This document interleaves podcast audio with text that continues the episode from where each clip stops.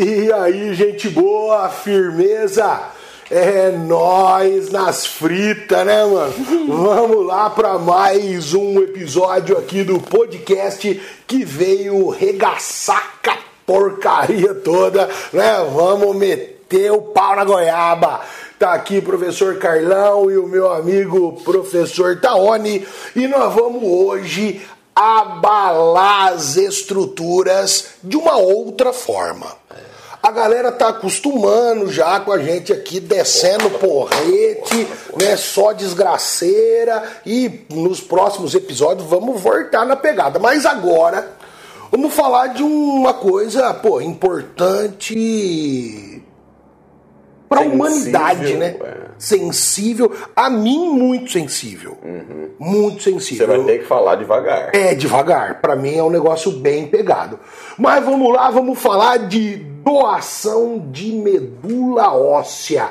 Mas antes, como nós estamos no capitalismo, o meu amigo Taone vai colocar para faturar. Vamos faturar, porque a inflação no varejo tá 8%. Ai, ai, mano. ai, ai, Tá ai. feio de ver. Então aqui é o seguinte, moçada. Recado pra vocês. Tá na idade de tirar a habilitação tipo A, carro, tipo B, moto, tipo A e B. Hã? Carro e moto. Já mandar um Celta e uma Pop 100 de uma vez só.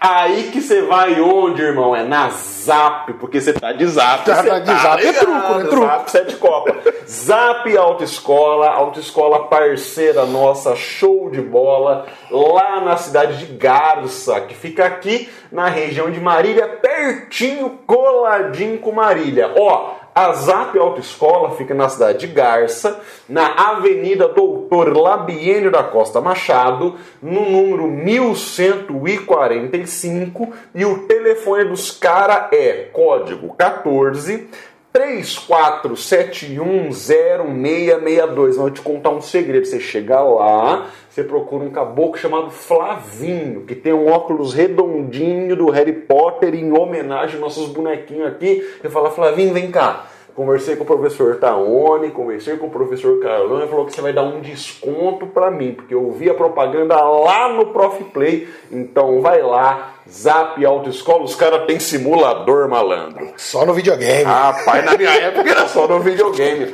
Aula à noite. Ah, você tá maluco.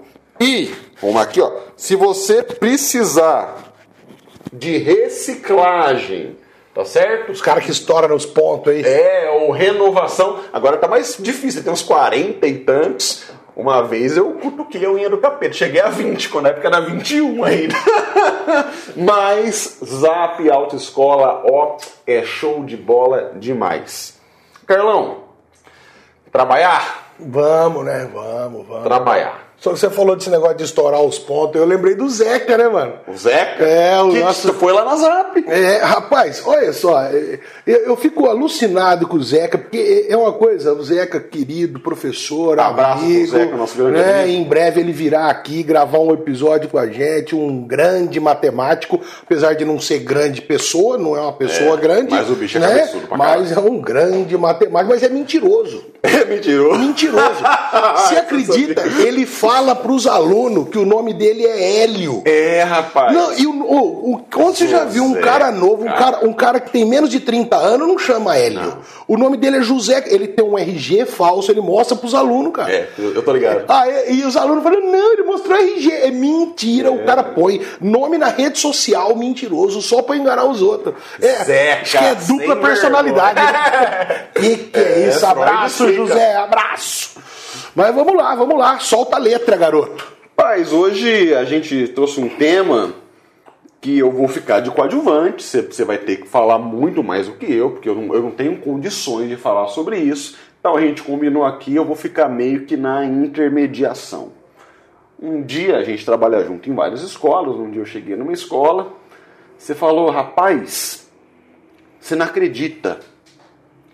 Tem muito tempo eu estava no mercado, fizeram um cadastro meu e ligaram para mim essa semana aí perguntando se eu posso ajudar.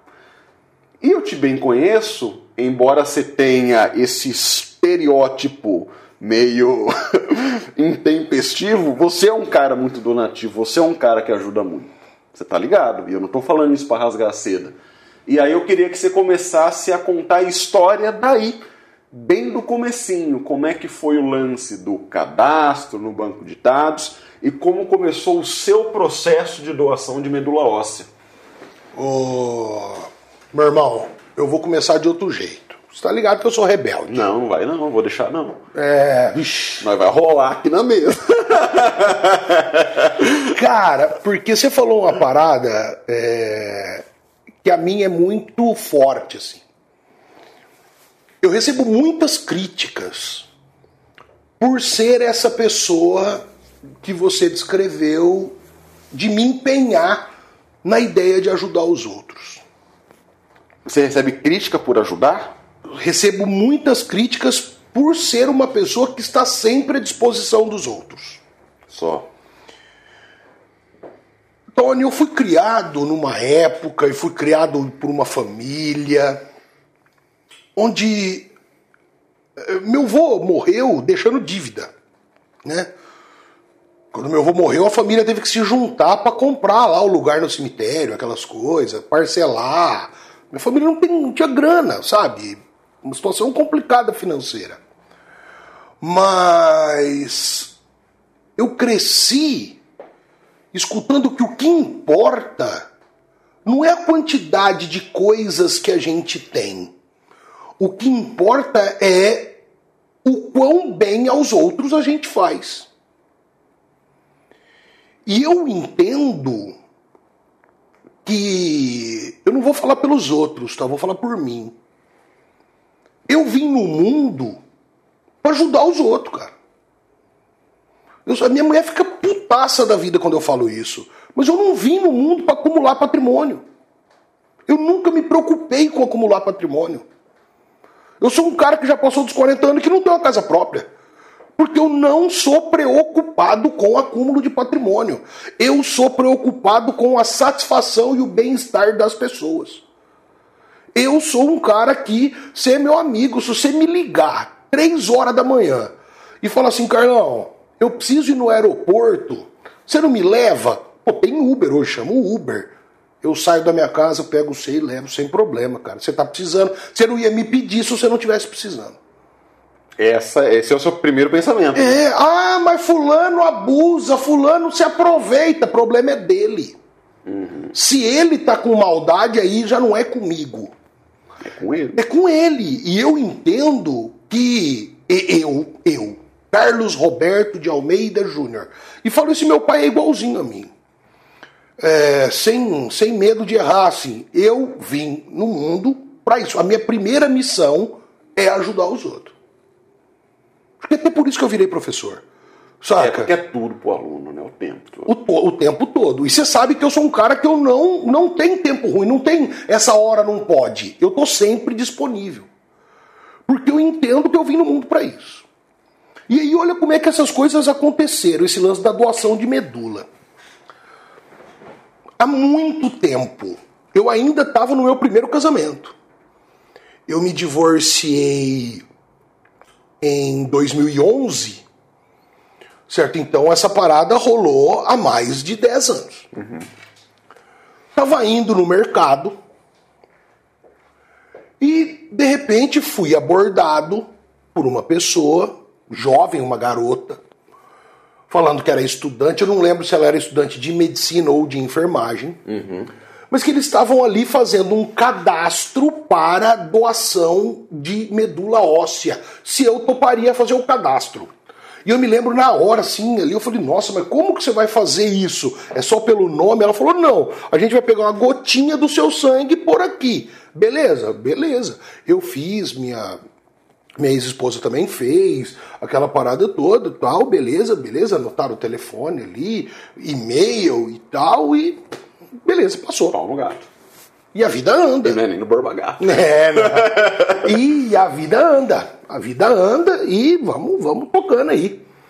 Até que um dia, no começo do ano passado, antes de rolar o lance da pandemia, Pode crer. antes de começar a parada da pandemia, Eu recebo um, um telefonema, primeira coisa que eu fiz foi desligar.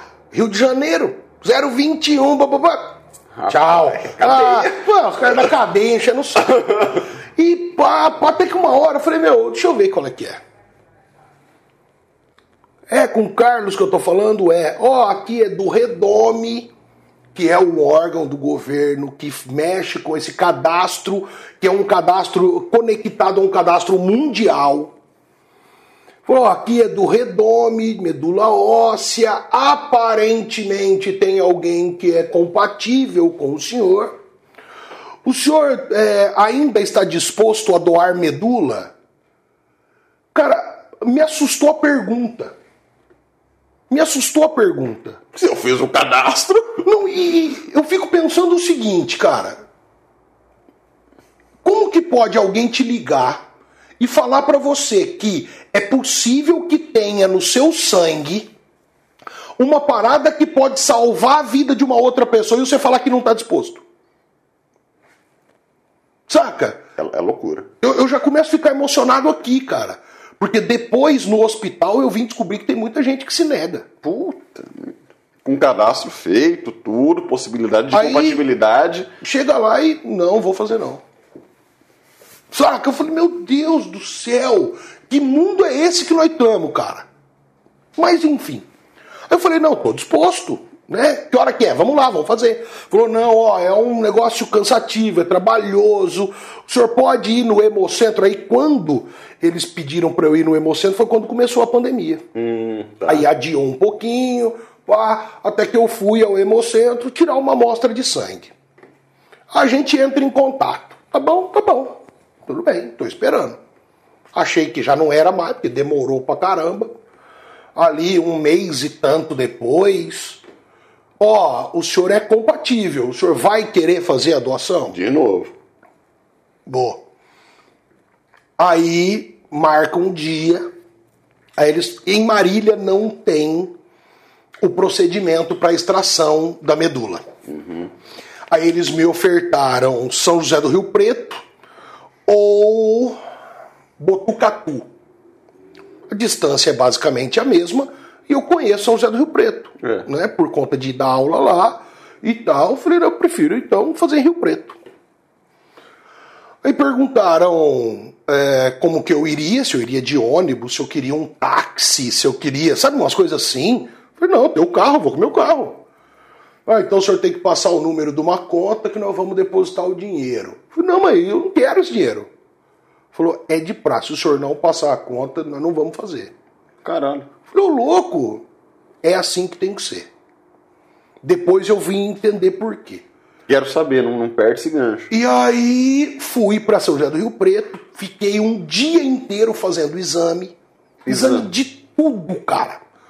Faz é, raio-x, faz tomografia, faz eletro, faz tudo que é tipo de exame de sangue, exame de urina, exame.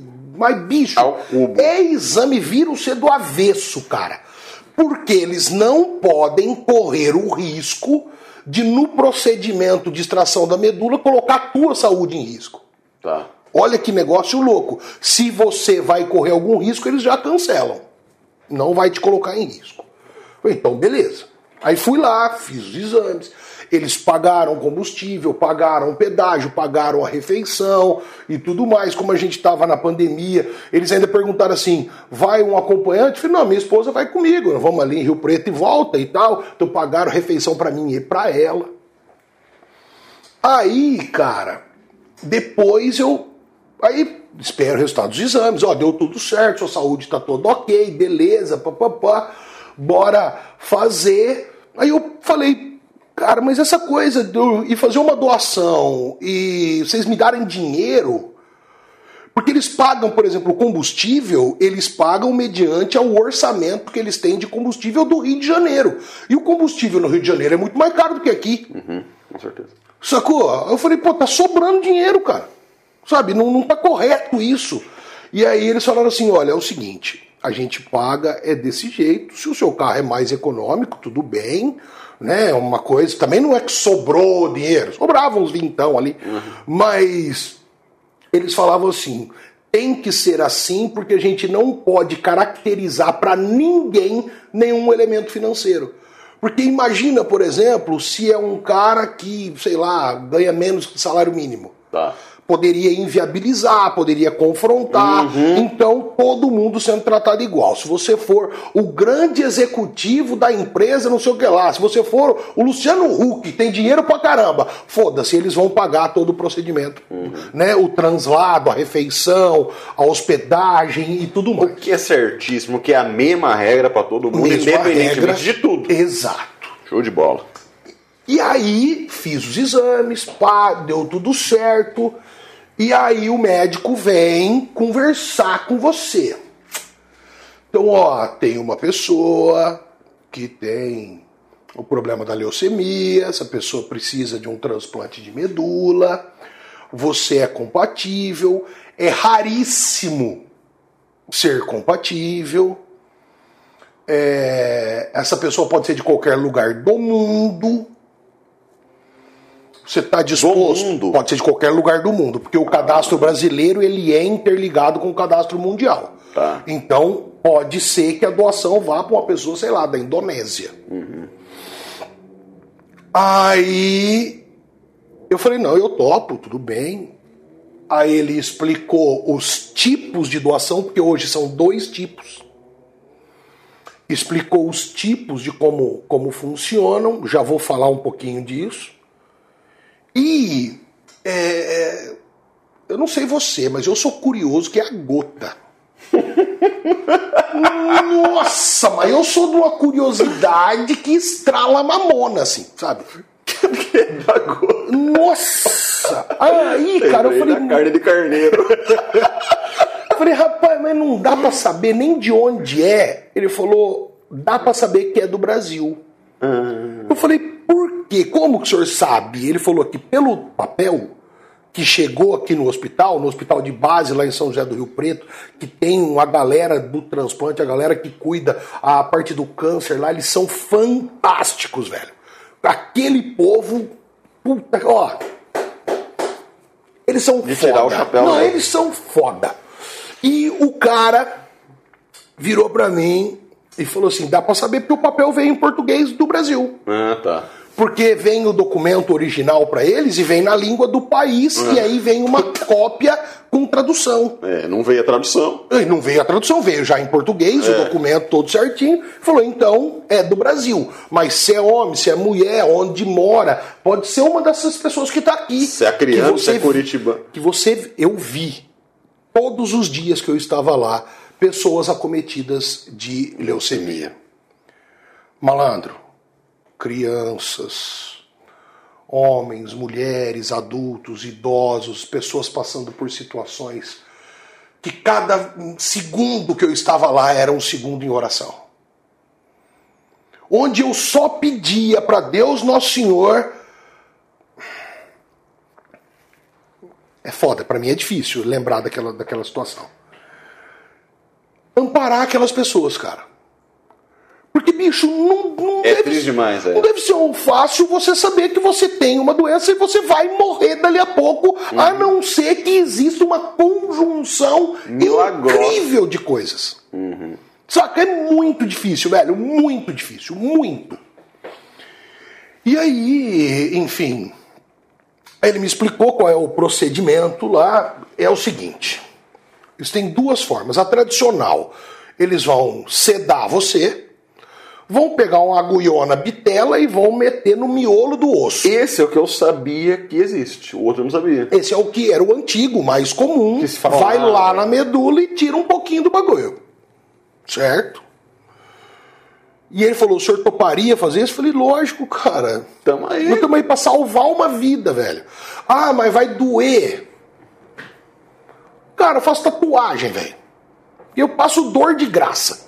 Certo? Pagando. Eu, é, eu pago pra sentir aquela dor porque eu quero um desenho no meu corpo. Eu não vou sentir uma dor pra salvar uma vida. Certa vez me perguntaram, e se fosse de uma pessoa muito ruim, quem sou eu pra julgar se o cara é ruim ou não? Quem sou eu, cara? Mas enfim, vambora. E aí eu falei, não, eu topo. Ele falou, então, aí o outro sistema é o seguinte: ele é mais longo, você vai ter que ficar cinco dias no hospital, tomando algumas medicações doídas, para fazer uma preparação para tirar esse lance da medula, as células, do seu próprio sangue. E então não vai ser aquele lance de sedar você, porque quando ceda tem que entubar aquela parada toda. Hum, tá. É, aí eu falei assim, tá, mas é para eu escolher tanto faz? Ele falou não.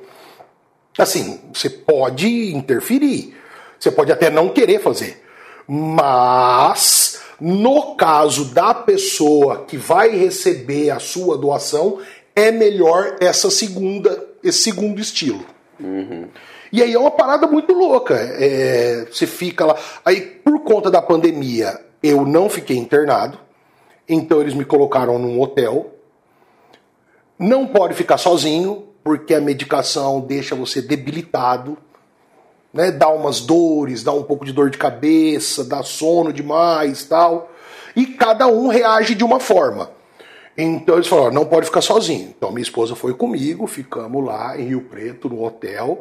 E é uma coisa pavorosa, assim, porque pandemia torando, Nossa. você fechado num quarto de hotel cinco dias. E ali à, disposição, falei nas escolas, as escolas todas me liberaram, porque mesmo com home office eu não conseguia dar aula. Porque ah, o procedimento que tinha que fazer todo dia era pela manhã e você fica bem baqueadão, sabe, quando faz. Toma umas injeções na barriga, pá, é um negócio bem. é, dói menos do que uma tatuagem, mas é dolorido. E o impacto depois você fica meio cansadão. Fui lá. Então, todos os dias ia no hospital, né? Você fica com a caixinha de medicamento separado, tem que pôr no gelo, tem que isso, tem que aquilo. É uma coisa trabalhosa. Mas eu fiquei todos os dias lá, fiz toda a preparação. No dia da doação, é, ele explicou como que seria. É uma máquina. Você já viu uma pessoa fazendo hemodiálise? Já. é algo parecido. Você vai ficar conectado numa máquina, onde eles vão espetar o ser numa veia e na outra, certo? Para poder. é, vai por um. sai o sangue, passa na máquina e volta. Então eles tiram só o que precisa e o sangue volta, certo? Acrescido de alguns nutrientes, umas paradas assim e tal. E você fica ali, depende da sua veia. E Deus é maravilhoso comigo, que me deu umas veias tarudas, umas veias cabeceira, então Mais foi. grosso que cano de condomínio. É, então foi rápido, porque isso pode demorar até 12 horas. Porra! Pode demorar até. Dependendo, se a veia da pessoa sai pouco sangue, o negócio é lento. Tá. Né? Vai, da- vai da Então, bitola. É, é da bitola, é o famoso jogo da bitola. Eu fiz em 5 horas. Mas são 5 horas ali, deitado, Você não pode se mexer. numa sala fechada. Aí vai dos enfermeiros. Tá. E já explico até por quê.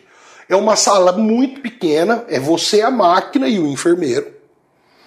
Uma sala minúscula, com ar-condicionado torado de gelado. Nossa senhora. Então você fica na coberta, frio, uma friaca da gota. Não pensa num frio jeitado, rapaz.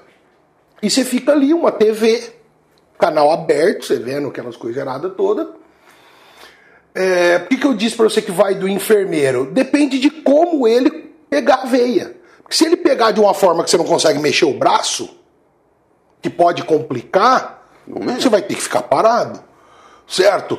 Eu tive a sorte de ter ali em São José do Rio Preto o pessoal da enfermagem, tanto nos dias que eu ia tomar as injeções, quanto no dia que foi fazer a extração, pessoas super delicadas, pessoas carinhosas, atenciosas e de uma competência incrível, assim. Sabe? Tanto que, olha que louco, doeu mais pra tirar os esparadrapos que puxava os pelos Do que a agulhada. do que a agulhada. Você vê que o, o pessoal é, É, competente pra caramba mesmo. Então ele, ele conseguiu deixar de uma tal forma que eu conseguia mexer as mãos assim. Uhum. Conseguia mexer as mãos, então eu ficava mexendo no celular. Né? Então eu ficava conversando com a minha esposa, né? ficava vendo os memes, aquela coisa errada toda, e foi passando o tempo. Uma vontade de mijar monstra. Pensa numa vontade de mijar absurda. Eu não bebia água, porque tava um frio do caramba, eu não bebia água. Mas, conforme ele vai devolvendo o seu sangue, eles vão colocando soro com os nutrientes, com umas paradas lá. Então, ah, e como é que faz pra ir no banheiro? Aquilo foi ruim. Aquilo, porque aí você precisa da ajuda do enfermeiro. Malandro, ajuda eu aí. É, é profissionalismo, né? Nossa, você, você tá ligado, a gente não é criado pra essas coisas, né, cara? O cara chega com uma parada de metal, que tem uma boca gelada dessa bitola assim, ó, e fala assim, ó, coloca o danado aí. Já tá frio. O negócio é de ferro. Fala, ah, ruim, hein? Ave Maria. E eu não sei se você já passou pela experiência de ter que usar esse aparato aí. Não. O bagulho é de metal. Aquele frio do É o caramba. tal do periquito que eles chamam? Eu não sei, papagaio. Papagaio. E o bagulho tá gelado. Não é porque tá no frio, cara. É. O bagulho é de Metal é alumínio. condutor, né? Gelado. Aí você põe o baita lá e começa a urinar. Mas assim, é difícil, mas você tem que soltar, porque você tá explodindo. Só que aí esquenta o metal. E o metal tá em contato na sua pele. Então você sente que você tá se mijando. Ah, Eu falava, moço, tá vindo em mim. Ele falou, tá não, pode fazer. Na primeira vez você sofre muito. Na última eu já falava, tofe. já tava íntimo Já tá do cara, casa, já, já. ah, já parceiro. Mas foi assim, né? Foi. Esse procedimento rolou no dia 28. tatuagem, cara. Fiz uma tatuagem pra por galera, conta porra, de... É, não sei se dá pra ver, pequenininha aqui. É o símbolo da É o instituição. símbolo do Redome, que é o símbolo da doação de medula, e a data no dia 28 de outubro do ano de 2020. Puta, correu muitos meses. Muitos Porque meses. foi pré-pandemia. Foi pré-pandemia, começou o contato, só fiz a doação no final de outubro. E essa parada aqui, né, mudou a minha vida. Mudou a minha vida. Obviamente, a coisa que eu mais. Uma das coisas que eu mais quero vinculada a isso é saber como que tá a pessoa que recebeu. Mas eles não permitem o contato até, se eu não me engano, um ano e meio pós-doação. Eu fiquei bem revoltado quando eu fiquei sabendo disso. Mas depois eu entendi. Porque por mais que a pessoa receba a doação de medula, e é um negócio muito louco. Porque é, eles perguntam se você. ah, se, se precisasse, você faria de novo. Porque pode ser que você doe para a pessoa, ela receba a medula, mas dê algum problema e não tenha a tal da pega, não, não fixe o barato. Aham. E aí você tem que fazer de novo. E tem gente que não quer fazer de novo, passar por todo o Ah, procedimento de entendi. novo. Aí é a mesma primeira dúvida que você teve. Mas no meu caso foi uma coisa tão louca. Porque o enfermeiro falou: ó, normalmente sai uma bolsa. No seu caso, saíram quatro. Nossa. Ou seja, se a pessoa, se não der certo, dá para fazer de novo na pessoa e ainda se tiver mais alguém que é compatível, pode doar para outra pessoa. É, é, é, é fudido, cara. É fudido assim. Foi Deus foi maravilhoso comigo. Mas eu entendi que eu eu não posso saber quem é a pessoa, ter contato com a pessoa, porque eu não sei se deu certo. A gente não sabe ainda. Eu ainda não sei. Eu ainda tô na expectativa. Diz que quando completa um ano, eles avisam a gente de como é que a coisa tá. Dá um feedback. Pra dar um, e, e passa mais um tempo, eles passam a permitir troca de e-mail, de correspondência e até mesmo conhecer a pessoa. Se a pessoa do outro lado quiser também. Obviamente, evidentemente, né? obviamente, se a pessoa também quiser. Cara, Eu disse para você que isso mudou minha vida. Por quê?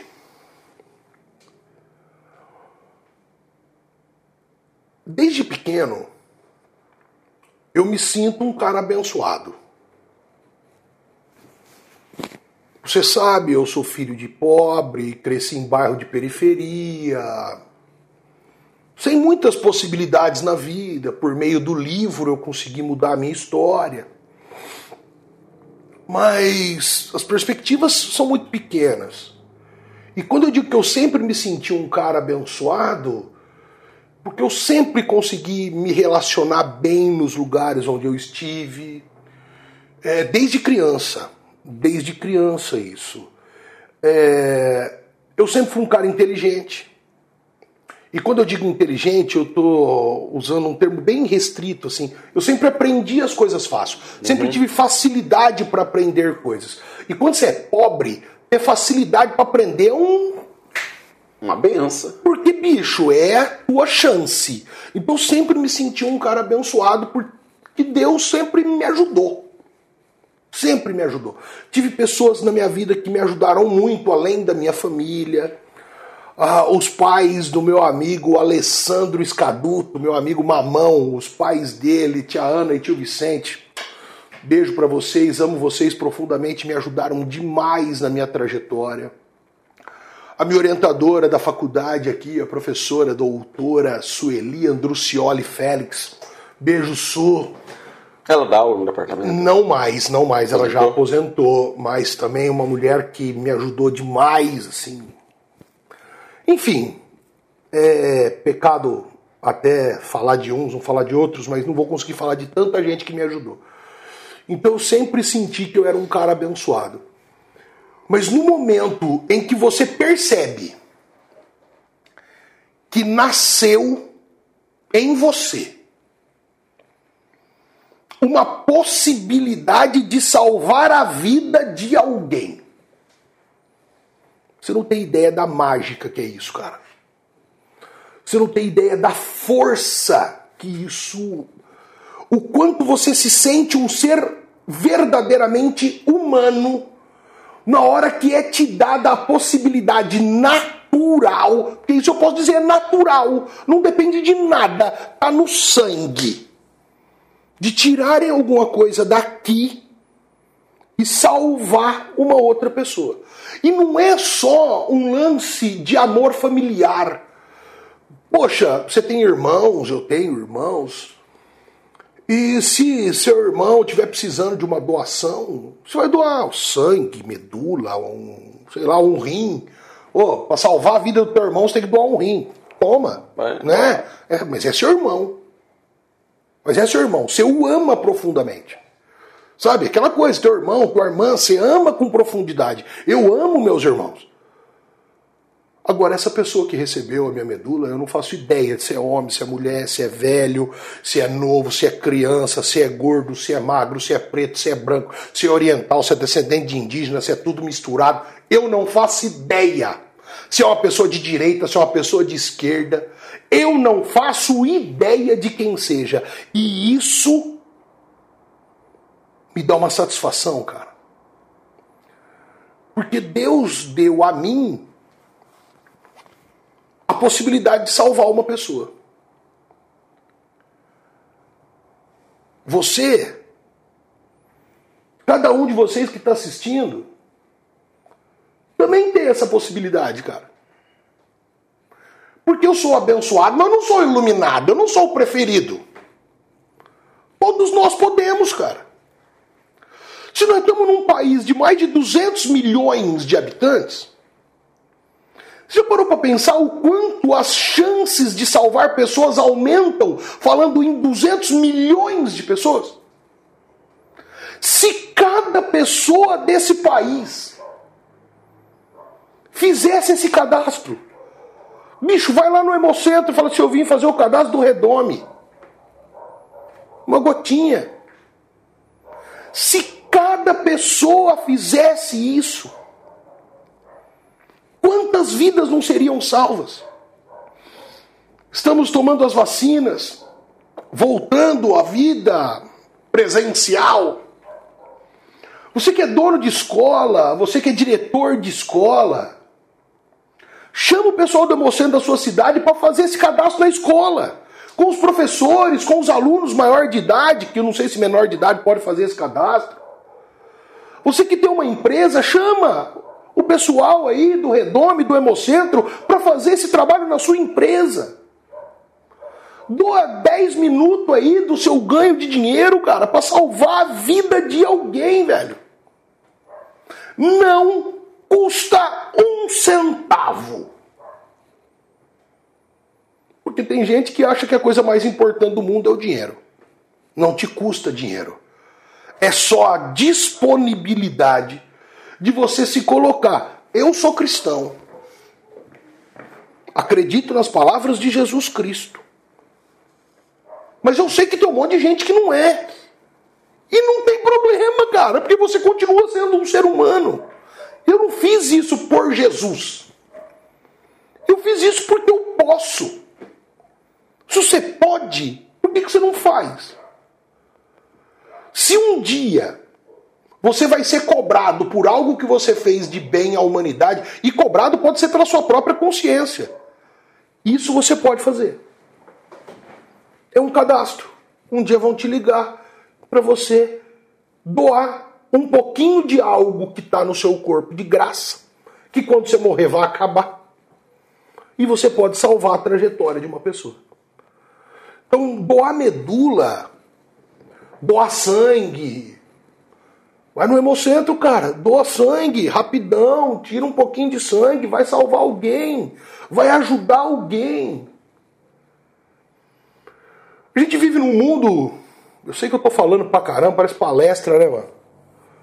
Mas a gente vive num mundo do eu.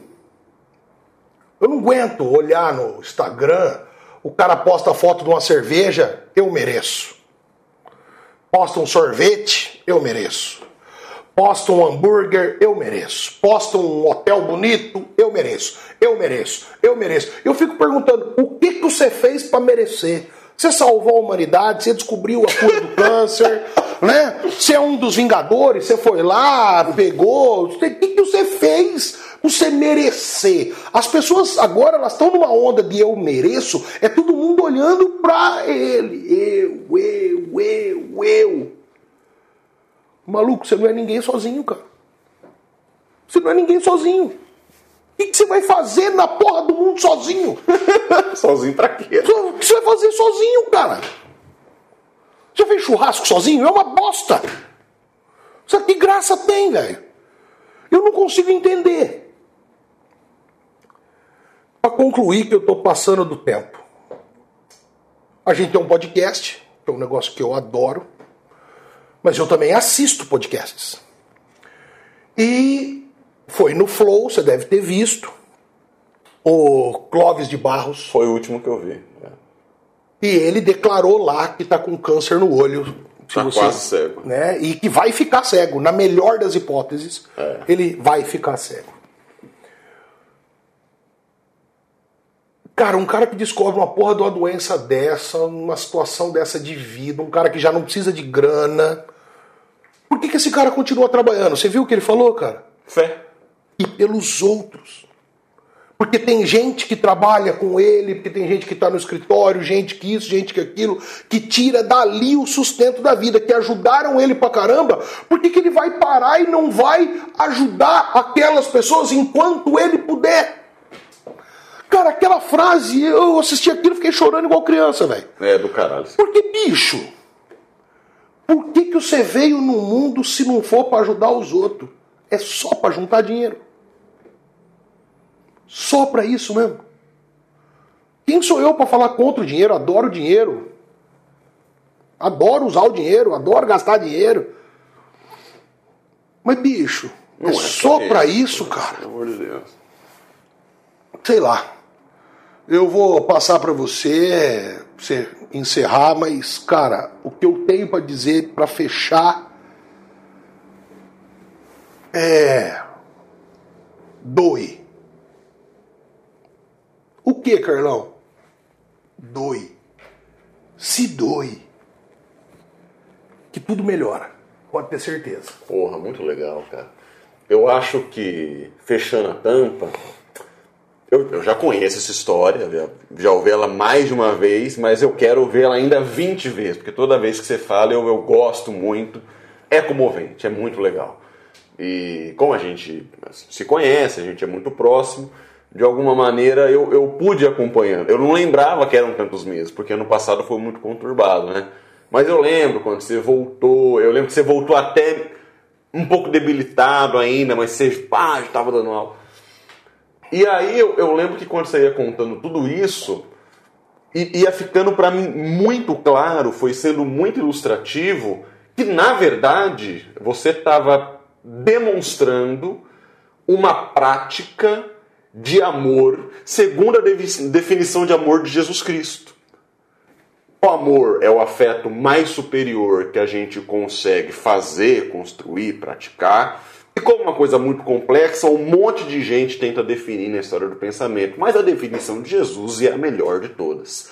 Você sente amor quando você se doa para ajudar, faz o bem sem ver a quem, e aquela sensação que você recebe de volta no ato benevolente da doação, Jesus chamou de amor.